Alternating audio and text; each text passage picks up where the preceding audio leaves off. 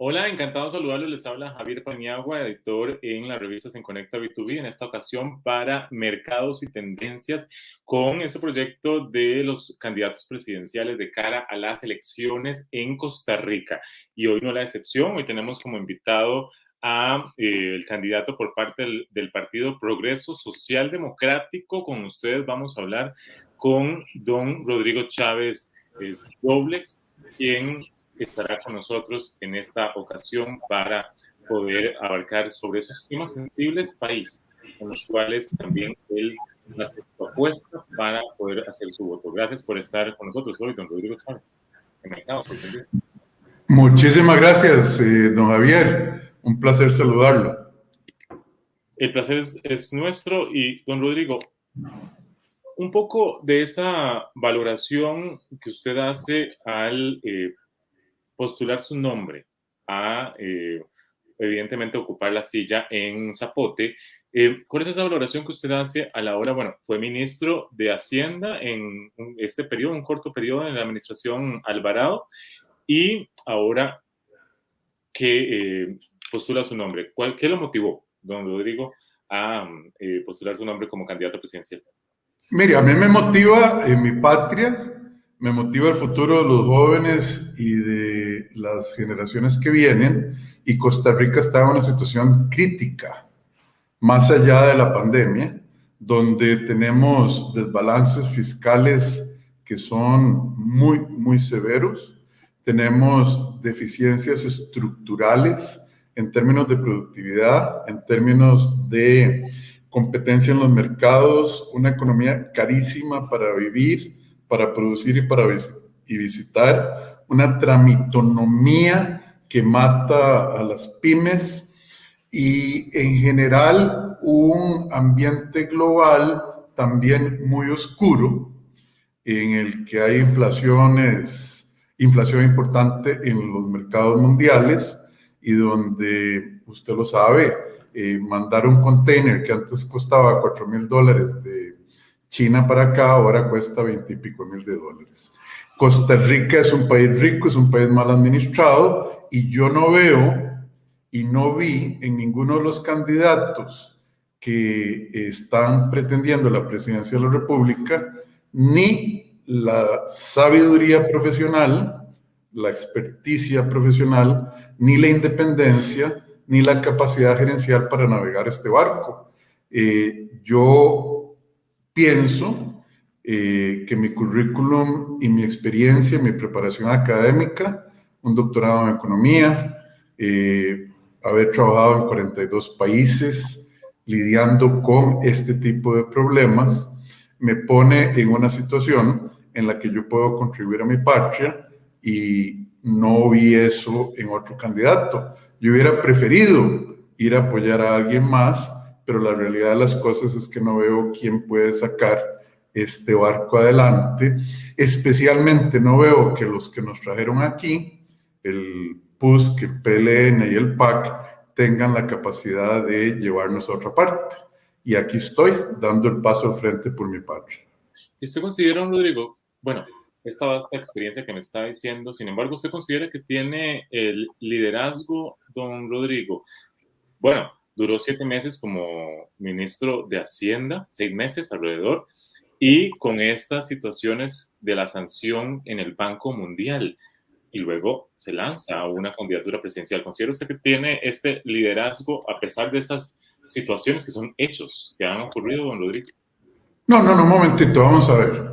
Eh, yo duré 184 días en eh, el Ministerio de Hacienda y porque tuve liderazgo y porque me le paré al presidente y porque me le paré a las instituciones autónomas que abusan de este país, eh, fue que tuve que salir. Un liderazgo absolutamente claro de valentía y de hacer lo que la patria necesitaba. Que otro ministro de Hacienda le hubiera mandado una carta al presidente diciéndole deje de jugar chapitas con el tren a cambio de sacar a las municipalidades de la regla fiscal en un trato con Liberación Nacional.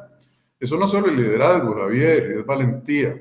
El tema que usted saca de la sanción del Banco Mundial, mire, es un tema requete muerto. Yo espero que usted sepa leer inglés o que haya leído el reporte, porque ahí lo que dice es que en tres instancias, en tres instancias, investigativa, decisoria y en una apelación de tribunal, a mí se me eximió de acoso sexual. Yo no sé qué es la obsesión, la perversión o, o la morbosidad de seguir sacando ese tema, pero si usted sabe leer y sabe leer inglés, Javier, ese tema es un tema muerto.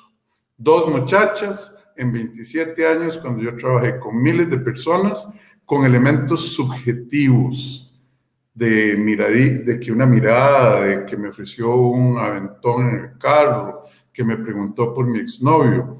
Así es que eh, yo considero que si alguien tiene el liderazgo, la hoja de vida, el conocimiento, la independencia y la valentía para sacar a este país adelante soy yo.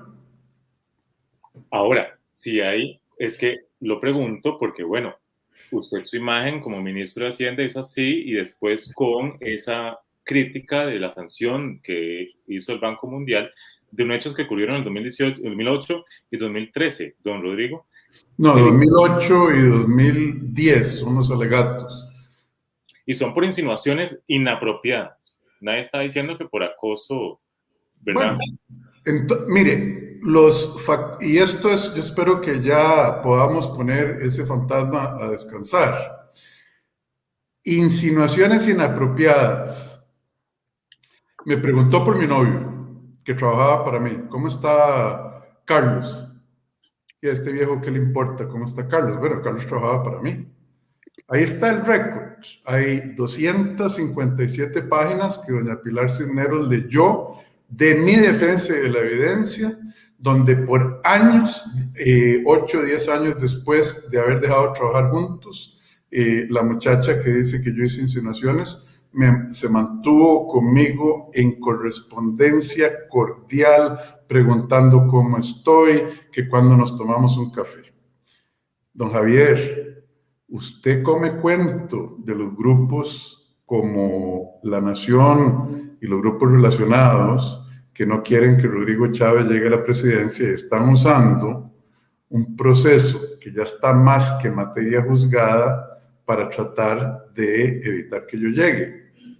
Entonces, el pueblo y la ciudadanía de este país tiene que juzgar que una desestimatoria absoluta, un desecho de los cargos, puede o no puede prevenir o evitar que Rodrigo Chávez, con su preparación académica, su experiencia, su independencia y su valentía, llegue a rescatar este país de la crisis en que está, junto con, un equipo de primera, como Pilar Cisneros, como el doctor Stefan Brunner y la doctora Mari Munivi como vicepresidentes.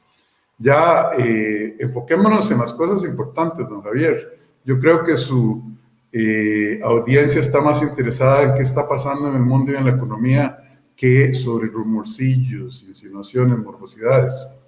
¿Qué le parece? ¿Seguimos adelante?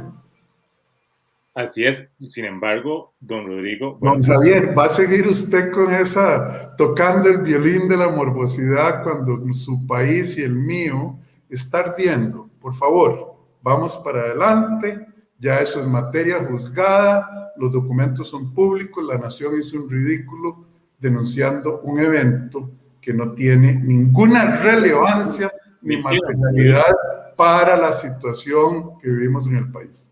Pero mintieron, don Rodrigo. Lo que hubo fue un desequilibrio, porque no le pusieron su posición, pero no mintieron, los hechos están.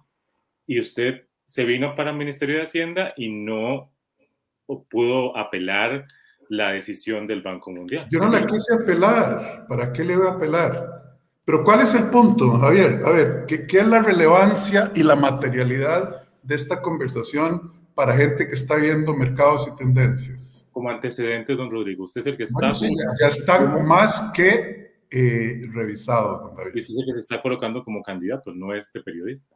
Entonces, no, yo, yo estoy colocado como candidato se debe convencer a la audiencia, a la población, a los votantes sobre su propuesta, que es la mejor. ¿Y por qué es, que, es que usted no está hablando de mi propuesta, usted está tratando de relitigar un caso que en tres instancias dijeron hay elementos subjetivos de, ya le dije, eh, me miró, este, me preguntó por mi exnovio, este, que tirada me ofreció un, aventón cuando su hija estaba en el carro.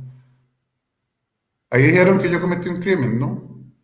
Entonces, eh, está requete juzgado. Sigamos adelante. La propuesta mía es rescatar este país, Javier. Con el tema, porque vi una comunicación oficial también, don Rodrigo, sobre cinco decretos de usted en el momento de ocupar la silla presidencial usted haría.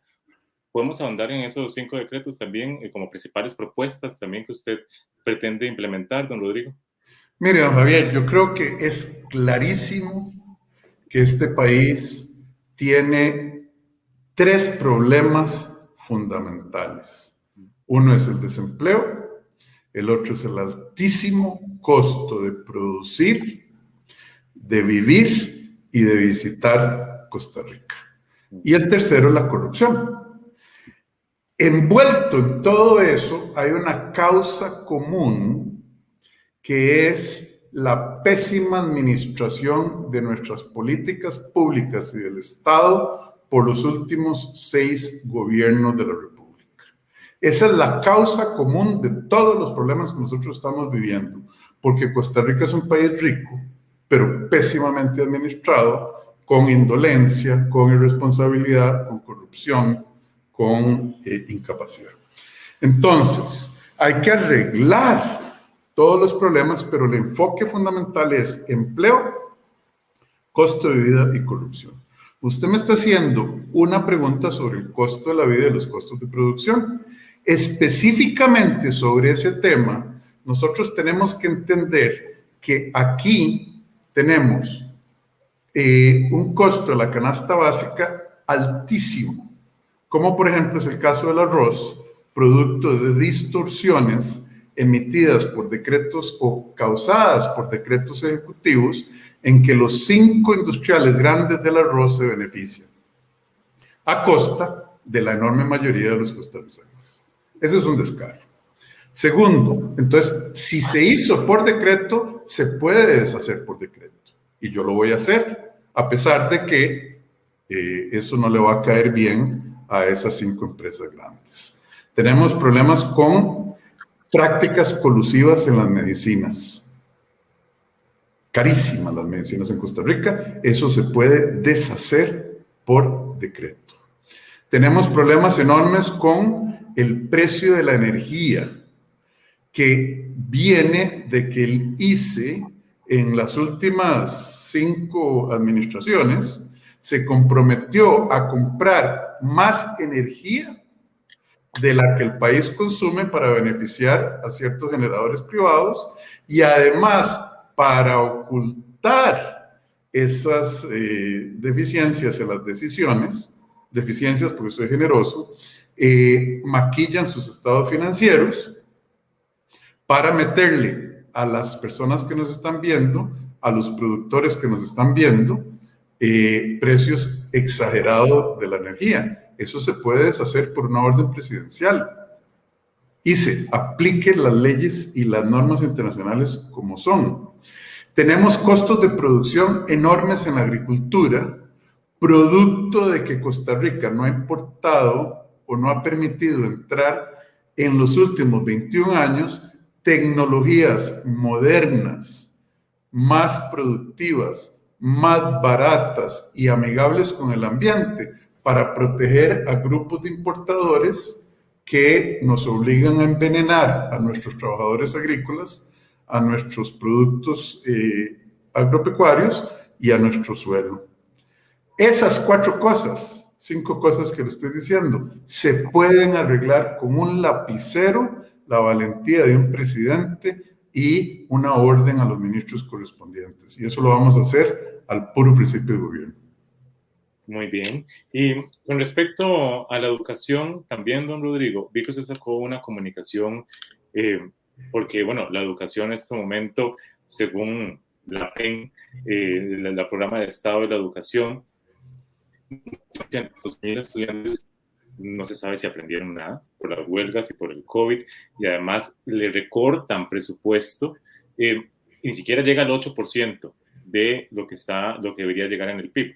¿Qué pretende hacer usted en, cuanto a educación? Que vi que también sacó una comunicación en, este sentido.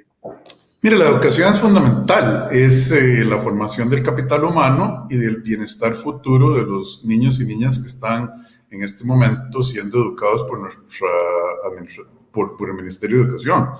Nosotros dedicamos una proporción enorme de nuestra riqueza, de nuestros recursos a educar eh, usted lo decía, hay un eh, mandato constitucional de 8% del PIB dedicado a la educación. Sin embargo, los resultados de ese gasto son absolutamente desastrosos. Costa Rica gasta el doble que lo que gasta Vietnam en educación, en términos del PIB, 4 gasta Vietnam, nosotros el 8%, y Vietnam está entre los primeros 10 países del mundo y nosotros gastando el doble, estamos en el 57-58 de 64 países. Es inaceptable. Los, el 96% de los estudiantes que entraron a la Universidad de Costa Rica este año sonaron, porque esa es la palabra, perdieron la prueba de ubicación, el examen de ubicación en matemáticas. Y esa se supone que es la crema de la crema de nuestros estudiantes. No hay, los niños que entren en el año entrante, en el 2022, a quinto grado no van a saber leer y escribir. En quinto grado. 2018 huelga, 2019 huelga, 2020 pandemia, 2021 suspensión de clases sin acceso a la internet y a clases remotas. Ya están en quinto grado, no saben leer y escribir. Entonces, ¿qué es lo que demuestra? Que eh, siendo los profesores y profesoras de este país gente capaz, gente patriótica que quieren hacer su trabajo y los niños y niñas eh, costarricenses inteligentes, lo que hemos hecho es administrar muy mal de parte de las autoridades del MEP por muchísimos años el sistema. hay tecnologías, hay métodos de evaluación, como lo hace Vietnam, como lo hace Finlandia, que yo conozco muy bien, que podemos implementar, incluyendo, por ejemplo, poder evaluar la calidad del aprendizaje la calidad de los profesores y maestros y maestras que dan esa enseñanza, ¿verdad? Eh, de una manera individualizada a través de tecnología para ayudarle a los maestros que necesitan más entrenamiento, mejores métodos y para ayudarle de manera específica, con nombre y apellido, a los niños y niñas que tienen eh, desafíos particulares y que no están aprendiendo. Eso es lo que vamos a hacer. Y más usted había señalado en cuanto a que era irresponsable recortar el presupuesto del MEP, ¿verdad? Para pagar salarios de lujo en las universidades. Claro, porque ahí lo que pasó, Javier, es que le quitaron al MEP bastantes recursos, incluyendo para becas, incluyendo para comedores escolares, incluyendo para los niños y niñas que más necesitan, para darle 40 mil millones, si la memoria no me falla, más a las universidades para que paguen los salarios de lujo de los catedráticos y de los altos funcionarios, y que las universidades al mismo tiempo también habían cortado becas, también habían cortado eh, investigación, también habían cortado infraestructura. Entonces, estamos cortando donde duele para alimentar eh, los excesos salariales de eh, las de las jerarquías universitarias y los estudiantes calladitos. A mí me llama mucho la atención que dejen que eso esté pasando, porque cuando yo, eh, yo estuve un año, dos años en la Universidad de Costa Rica, antes de irme a estudiar al extranjero, éramos mucho más vigilantes. Yo fui presidente de la Asociación de Ciencias Económicas en el 80, creo, y éramos mucho más vigilantes, no hubiéramos dejado pasar esto. Pero yo no sé eh, qué está pensando la dirigencia estudiantil. Yo los, les hice un llamado a que por favor revisaran esas cosas y tomaran una posición, ya no frente a la sociedad, sino frente a las jerarquías universitarias. En otro tema, también en sus propuestas de gobierno, don Rodrigo, usted propone, bueno, yo creo que estaba iniciando al inicio de esta conversación, que era chao tramitomanía e implementar criptomonedas. Eh, ¿Cómo lo va a financiar? ¿Cómo se va, de dónde va a sacar los recursos, don Rodrigo, para las, criptomonedas? No, yo nunca he dicho que Costa Rica tenga que usar eh, criptomonedas eh, como mecanismo de inversión. Eh, yo lo que he dicho es que las criptomonedas son un buen activo especulativo para la gente que quiere invertir y que tenga la capacidad de invertir y analizar esas inversiones. Eventualmente el mundo se va a mover a criptomonedas de curso legal emitidas por el Banco Central. Ese es un tema muy diferente a, por ejemplo, lo que hizo El Salvador.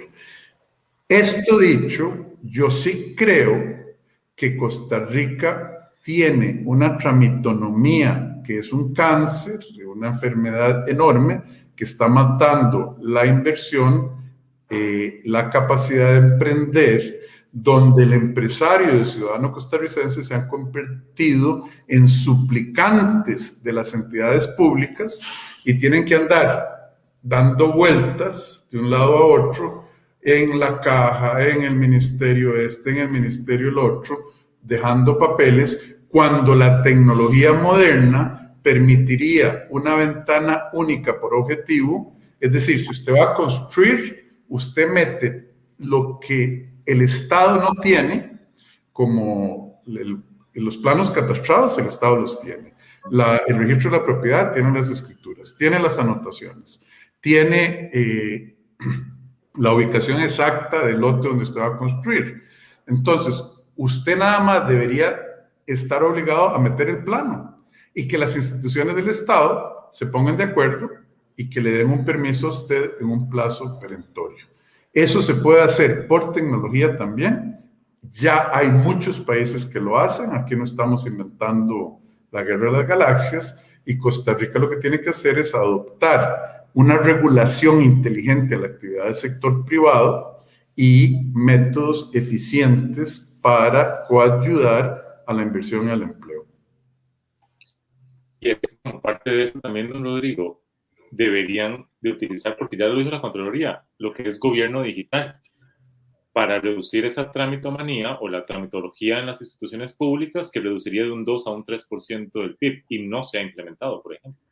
Vea, don Javier, yo le agradezco esa pregunta porque yo tengo años y usted tiene años y todo el mundo ha estado años oyendo de gobierno digital. Cuando yo vine a Hacienda en esos 184 días, antes de llegar a Costa Rica ya yo había hablado, negociado con organismos internacionales, el BID, el Banco Mundial y el BCIE, para que me ayudaran llegando al país a montar Hacienda Digital. Consiguió un préstamo de 157 millones de dólares para gastar, por ejemplo, 30 millones más o menos en escáneres, proteger nuestras fronteras del narcotráfico, del lavado de dinero, del contrabando, este, y para cambiar absolutamente los 59 sistemas de Hacienda que no se hablan entre ellos, para facilitar eh, el pago de impuestos, el cumplimiento de las regulaciones y para evadir, eh, para evitar la evasión fiscal. ¿Qué pasó? Íbamos rapidísimo, salí yo y ahí está el proyecto de Hacienda Digital durmiendo el sueño de los justos junto con gobierno digital. Pero usted sabe qué es lo que pasa, Javier, que es que aquí hay jerarcas, hay partes del sector privado hay delincuentes que no quieren mejorar los sistemas hacendarios y los sistemas de eh, gobierno para eh, modernizarlos, porque ellos ganan del desorden que hay.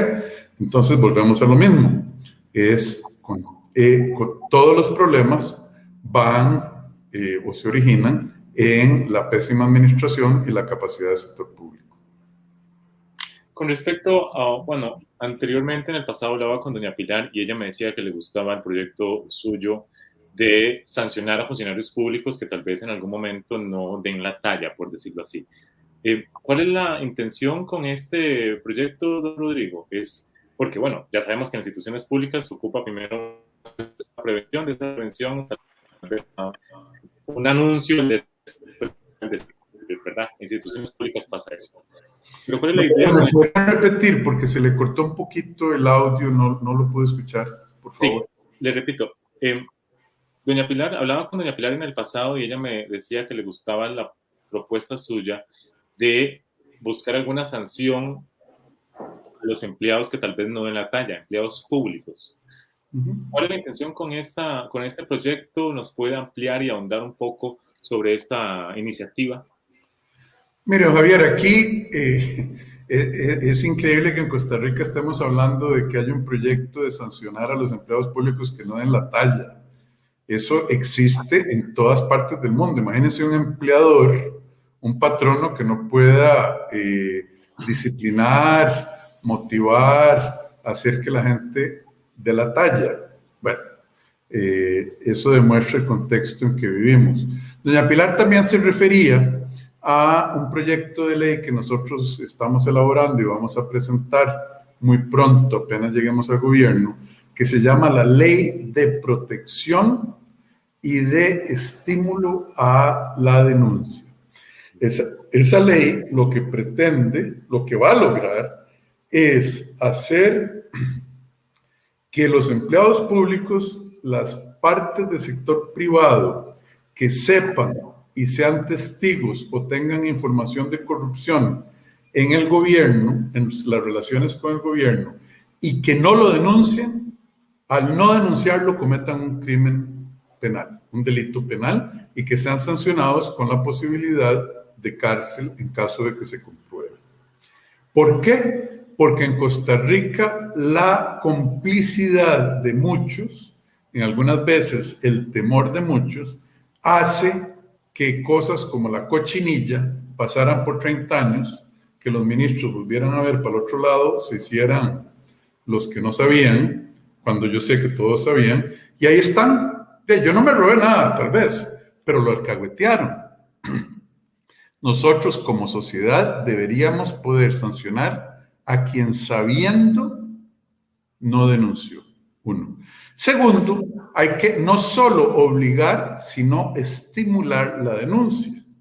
Y de esa manera, y lo que pretendemos es darle una recompensa económica de lo que se recupere, de lo que recupere el Estado de esas denuncias a quien lo denunció.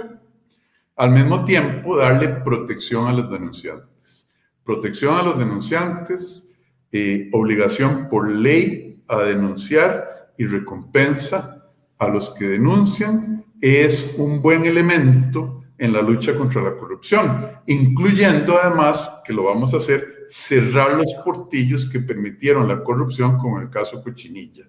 Esas renegociaciones de precios exageradas y obscenas después de que una licitación ha sido adjudicada. Eso se va a acabar en un gobierno eh, de Rodrigo Chávez y con doña Pilar Cisneros y otros muy buenos diputados que llevamos en la Asamblea Legislativa, porque ellas son las que van a proponer esa ley y la van a empujar. Y la denuncia se impulsaría de manera confidencial, anónima. Claro, con todos los sistemas de protección. Volvemos, vea, don Javier, eso es un muy buen punto. Perdón, que se lo agradezco. Yo no estoy inventando esto. Esto no fue una ocurrencia mía. Lo que pasa es que nosotros sí sacamos el periscopio para ver qué funciona en el mundo. Esta ley es una adaptación de una ley que se llama The Whistleblower Protection Act, que está en Estados Unidos y es una ley federal. ¿Por qué nadie nunca se le ocurrió que nosotros podríamos adaptar eso? Pero bueno, a nosotros se nos ocurrió, porque andamos buscando soluciones para ese cáncer de la corrupción. Con respecto a este tema que también interesa mucho, dice que usted dentro de las propuestas entregará teléfonos celulares a ciudadanos en extrema pobreza, que son alrededor de 436 mil eh, personas. Perdón. ¿Dónde sacará esos recursos, eh, don Rodrigo? Mire, yo le voy a decir una cosa. En Costa Rica, eh, la mala administración y el desperdicio de los recursos es brutal. Por ejemplo, aquí estamos hablando de eh, conectar a un costo de 350 millones de dólares eh, las áreas remotas de Costa Rica con fibra óptica. 350 millones para colocar fibra óptica de dólares que están en Fonatel. Cuando uno estudia el mundo, como deberían hacer los gobernantes de cualquier país, y que yo hago, se da cuenta que eso ya no tiene sentido, que ahora hay enjambres satelitales, y enjambres piensen en avispas, en abejas, de satélites que flotan sobre el mundo, Elon Musk, el de Tesla, los está promoviendo, está invirtiendo, que ya no hace falta meter la fibra óptica, esa es tecnología del siglo XX, y que con esos enjambres podríamos cubrir todo el país a un costo de 5 millones, 6 millones de dólares al año, contra 350 millones de dólares que quieren desperdiciar.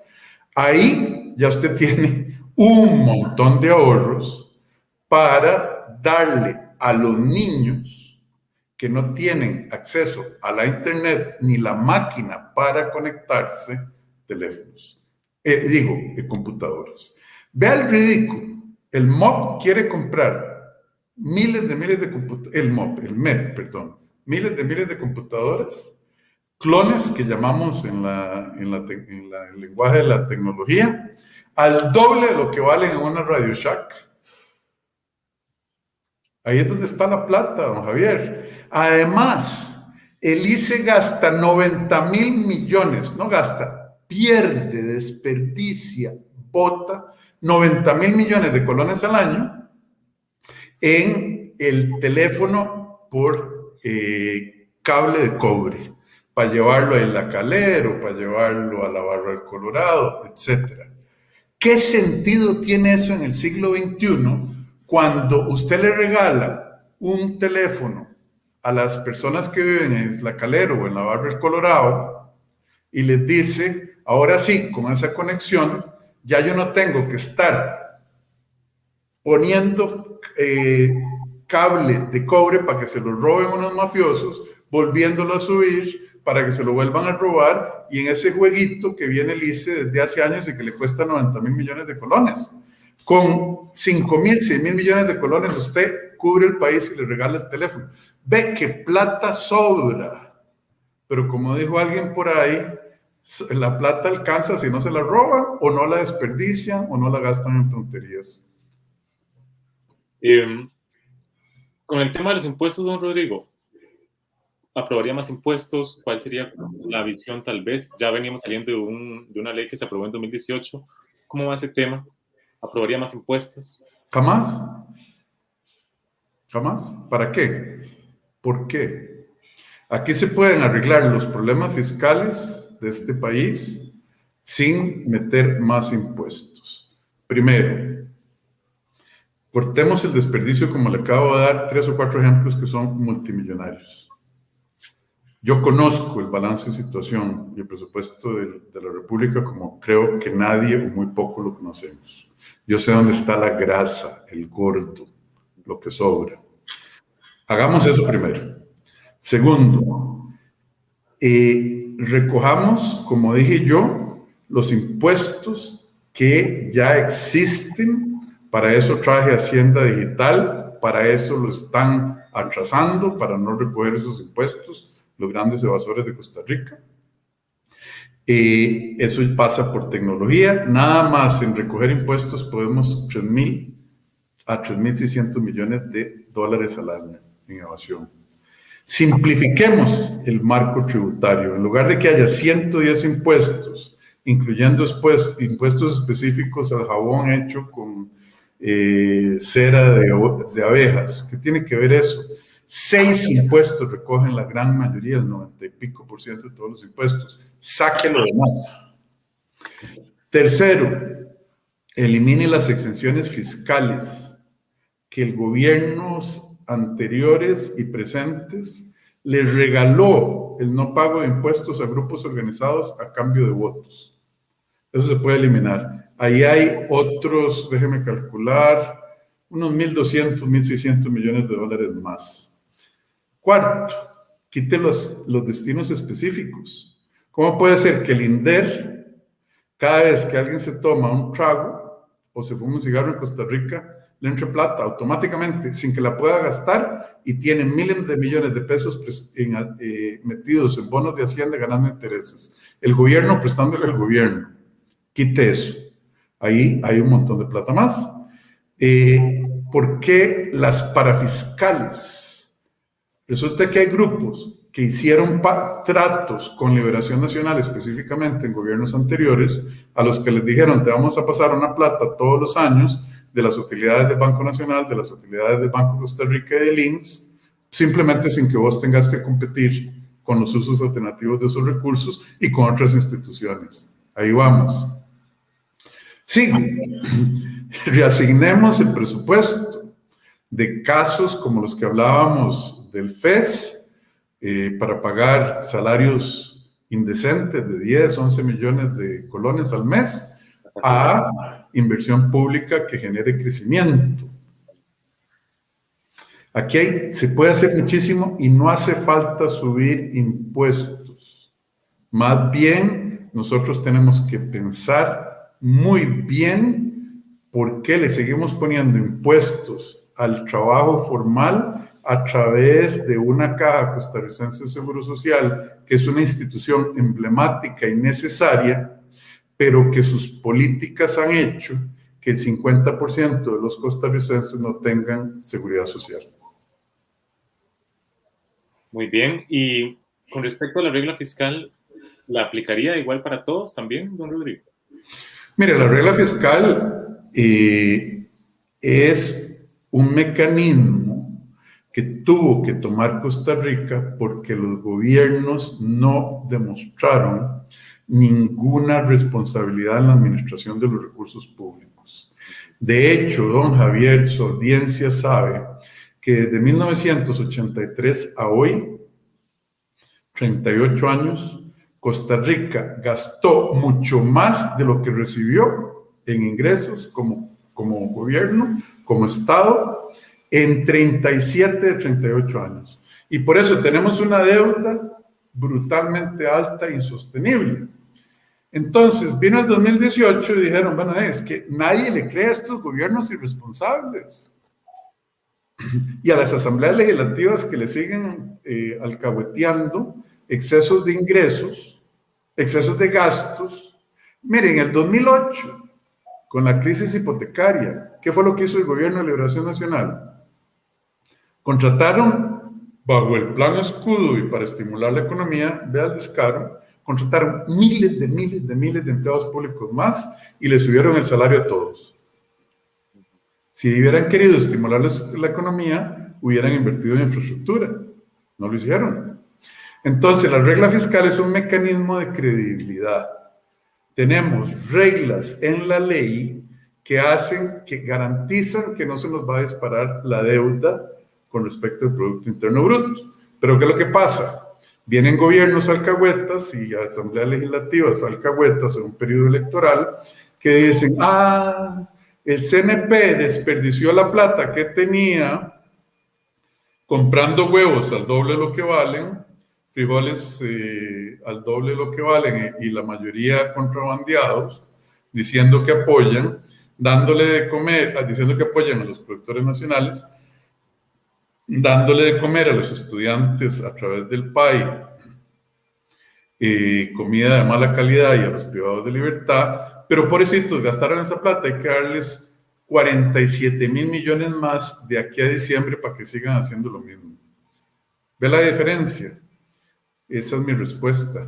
Tenemos que ser responsables y valientes y hacer lo que hay que hacer. Ah, pero no, al CNP le damos eso pero al mismo tiempo cortémosle al MEP, cortémosle las becas, cortémosle a las otras cosas, cortémosle a la infraestructura, cortémosle a lo que le importa a la población de los servicios que da el Estado para mantener gollerías. Y con respecto al proyecto de ley de empleo público de cara a aprobar el segundo desembolso con el Fondo Monetario Internacional, ¿esto también tiene su apoyo o no?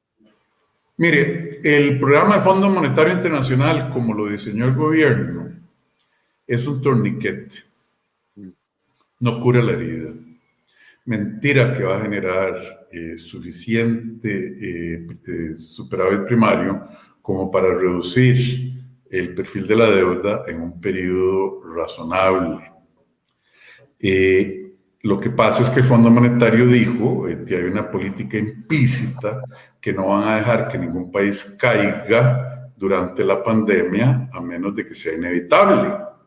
Ahí está Argentina guindando y aún así el fondo está dando señales de que, bueno, bueno, bueno, pero porque les da temor que cuando la economía mundial está tan frágil, vaya a caer un país. Entonces son más, han sido más suaves de lo que normalmente deberían ser o han sido. Entonces Costa Rica tiene un gobierno débil, que no tiene la valentía, que no tiene el músculo político, que no tiene la creatividad para haber hecho las cosas correctas con este programa del Fondo Monetario y el fondo aceptó. Pateamos el tarro para negociar con alguien eh, menos, con una mejor, digamos, tripulación en el futuro. En ese contexto, el plan, la ley de empleo público, es una ley que sí podría dar algunos beneficios, pero que es una ley que le hicieron a la carrera, es una ley que no toca los problemas fundamentales y es una ley que puso la carreta delante de los bueyes en el sentido de que la ley de empleo público es un manual de personal, remuneraciones, descripción de puestos, familias de puestos, como el manual de una empresa grande. Pero hicieron el manual sin definir cuáles son, cuál es la arquitectura que, del Estado, de las instituciones que nuestro país necesita, primero y cuáles son los servicios básicos que el país va a dar. Y ahí es donde está el problema. Sin saber qué vamos a hacer, hicimos el manual. Y eh, es una, es una oportunidad perdida, como muchas de este gobierno, de los últimos gobiernos, y entonces lo que va a haber que hacer es esperar a que y rezar para que llegue una administración valiente y competente y poder arreglar los temas del país, incluyendo la enorme necesidad de arreglar el, empleo público. También me quedó pendiente un tema con respecto a esto de los cinco decretos que usted pretende realizar para reducir el costo de la vida y productos de la canasta básica. Puntualmente en el tema del arroz también, que es algo que también está surgiendo en este momento. ¿Liberará el precio del arroz? Es una disputa que hay actualmente en Costa Rica. Miren, eh, el precio del, grano o del cereal más consumido de Costa Rica es un eh, tema sensible. Es un tema sensible porque en Costa Rica las distorsiones a ese precio para beneficiar fundamentalmente a cinco industrias, a cinco empresas, son excesivas. Y ellos lo saben y ellos están tratando de que yo no llegue al poder. ¿Qué es lo que pasa? El precio del arroz tiene tres o cuatro distorsiones enormes. Una es que el MEIC y el Ministerio de Agricultura tienen el descaro de decir, calcular el costo de producción del arroz como el promedio simple entre el costo de una persona que tiene 20 hectáreas de arroz, siembra, cosecha una, una tonelada y media por hectárea, con el costo de una, eh, eh, de una finca, de una empresa moderna, que tiene miles de hectáreas y que cosecha 4 o 5 toneladas por hectárea. Y dice, ah, el costo es el promedio de esos dos. Entonces le levanta a los grandes el costo de producción. A eso le añade 45% de, este, de tarifa para protegerlos, ¿verdad? Y les da permiso a ellos a ver los mercados mundiales y decir, nos da la gana de declarar eh, desabasto ya y comprar barato cuando está en lo más bajo y venderlo a ese precio ya exagerado. Eso no es sostenible. eso hace que haya un impuesto que no le va al gobierno, le va directo a esos cinco industriales. Eh, hay estudios que dicen que son como 180 millones de dólares al año, 190, ¿verdad? Y es eh, que viene directamente de la bolsa de los recursos de los consumidores más pobres, que, quienes son los que consumen más arroz. Eso hay que cambiarlo. Hay que bajar el precio del arroz y quitar esas distorsiones. Una liberación absoluta es un tema técnico, pero nosotros no podemos seguir pagando como consumidores, los 5 millones de costarricenses, esos precios exageradísimos para beneficiar a pocos productores. De hecho, el 23 de agosto, en la noche del año pasado, ¿sí? Eh, hubo un acuerdo en una noche, un domingo, entre el Ministerio de Agricultura, el MEIC y los arroceros, para, en lugar de reducir eso, mantenerlo y aumentarlo, y además le tiraron a la mezcla una condonación de deuda de 6.200 millones de colones del sistema banca de desarrollo. ¿Usted ve por qué no quiere que yo llegue a, que yo llegue a la presidencia, don Javier? Porque lo tiene, veo, veo, que lo tiene muy claro para poder solucionar ese, ese tema en particular. Habíamos hablado también, don Rodrigo, con doña Pilar, que usted tenía una iniciativa para el crecimiento y el apoyo de las mujeres. Podemos andar en, este, en esta iniciativa también de cara, eventualmente, cuando ya estén eh, ya en el poder y demás. Hay, un, hay una iniciativa en cuanto a esto, ¿verdad? Por supuesto, Javier. Mire, yo viví 11 años y medio de mi vida en países musulmanes y la participación de las mujeres, especialmente las pobres, las que tienen menos recursos, en el mercado laboral en Costa Rica es mucho menor que en la de países musulmanes donde, donde la mujer sufre una represión política y económica eh, que no es aceptable. Entonces, veamos números para que la gente entienda a qué me refiero. Nada más el, el 18%, oiga esto, nada más el 18% de las mujeres entre 24 y 35 años en los segmentos con más limitaciones económicas de la sociedad costarricense andan buscando trabajo o trabajan. Quiere decir que el 82% de ellas no está buscando trabajo ni trabajando. ¿Y por qué? Porque la red de cuido de este, este país para los niños es tan insuficiente y está tan mal diseñada que no les permite salir a trabajar. Cuando encuentra trabajo, les quitan el subsidio de la red de cuido y entonces la señora tiene que decir, como ya le dije, como son señoras de, ingresos eh, limitados, eh, tiene que decir, voy a pagar pases, voy a pagar comida fuera de la casa y encima tengo que pagar el cuidado de mis hijos, de no me da para ir a trabajar porque le quitan el subsidio. Eso es uno. El otro es que las mujeres, eh, por razones que todos conocemos, tienen más responsabilidad con respecto a las labores del hogar o porque crían hijos solas. Aquí en Costa Rica hay muchos padres irresponsables que no ayudan a la crianza de sus hijos. Eh, hay muchas parejas divorciadas, etcétera. Y las mujeres tienen, nos guste o no, una realidad de que tienen demandas mayores sobre los cuidados de los niños, los cuidados de los adultos mayores, la responsabilidad de la casa. Sin embargo, la manera en que la caja costarricense del Seguro Social cobra eh, las contribuciones patronales y las laborales no les permite trabajar tiempo parcial. No pueden trabajar un medio tiempo. No pueden trabajar eh, con varios patronos, etcétera. Todo eso hay que cambiarlo para permitirle a las mujeres la independencia, el ingreso que les dé la libertad y la dignidad de sostenerse ellas y sus familias de una manera mejor que lo estamos haciendo en Costa Rica. Bien, con respecto, acto seguido, eh, con el tema del tren eléctrico, usted ha dicho que no está de acuerdo con este proyecto actual, pero que sí apoya una generación de un tren eléctrico.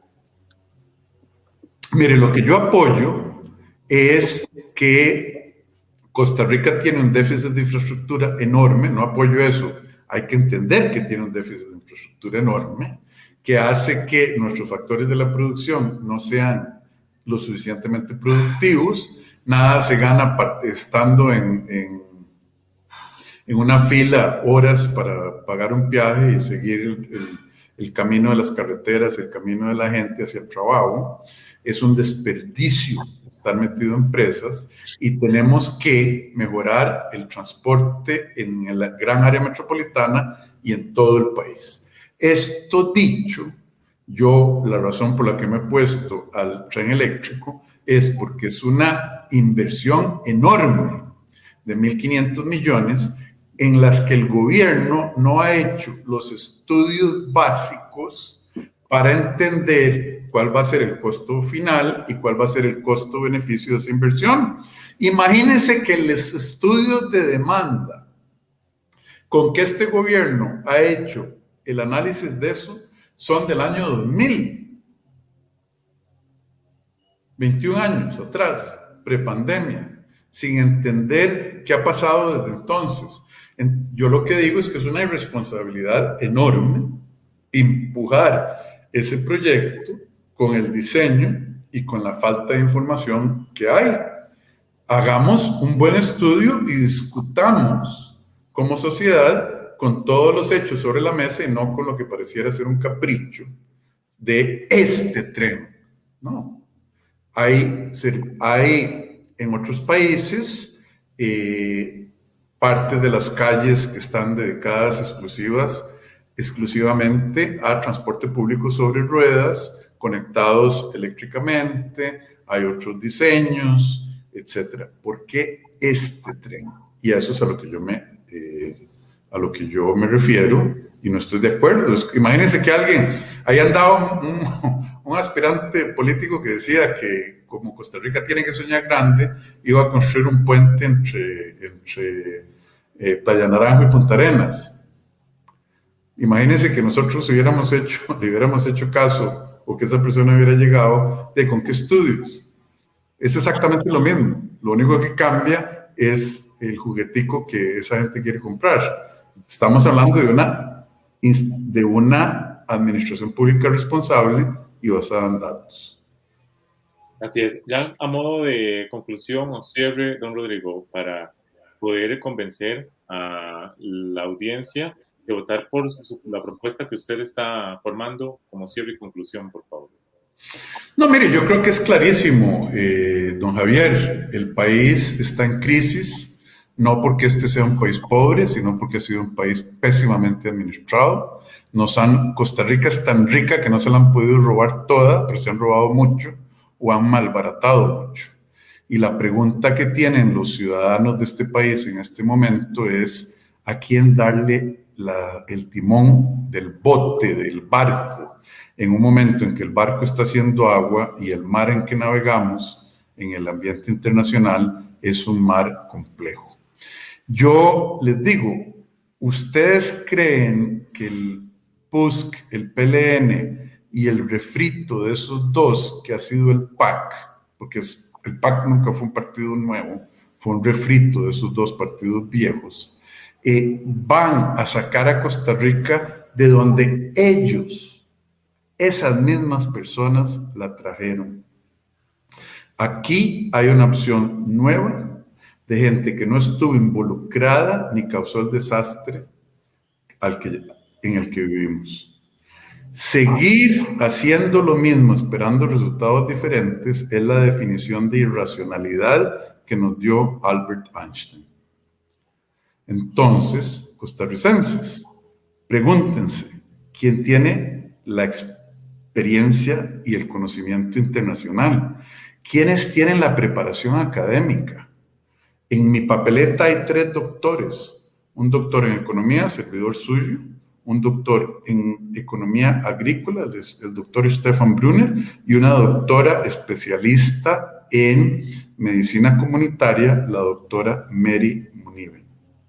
Doña Pilar Cisneros, todas las personas que van a la Asamblea Legislativa, ahí usted no va a ver el hermano de alguien que que cogobernó con un expresidente, no va a ver a la hija de nadie que, compró, que le compró una diputación, no va a ver a la ex esposa de fulano. o a la esposa de un exdiputado, etcétera, etcétera. Este es un movimiento fresco, limpio. Tenemos la independencia y la valentía de hablar así de claro como yo le he hablado a usted hoy a su audiencia.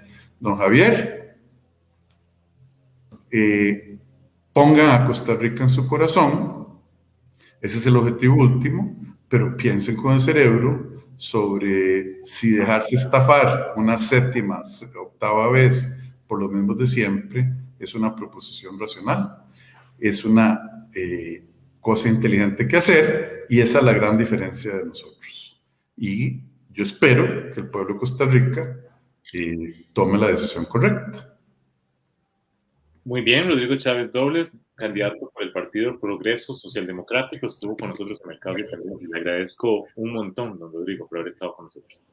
Yo les agradezco más, eh, don Javier, le deseo mucho éxito en su programa y que Dios lo bendiga y que Dios bendiga a Costa Rica. Muchísimas gracias. Nos vemos en una próxima ocasión. Hasta entonces. Muchas gracias.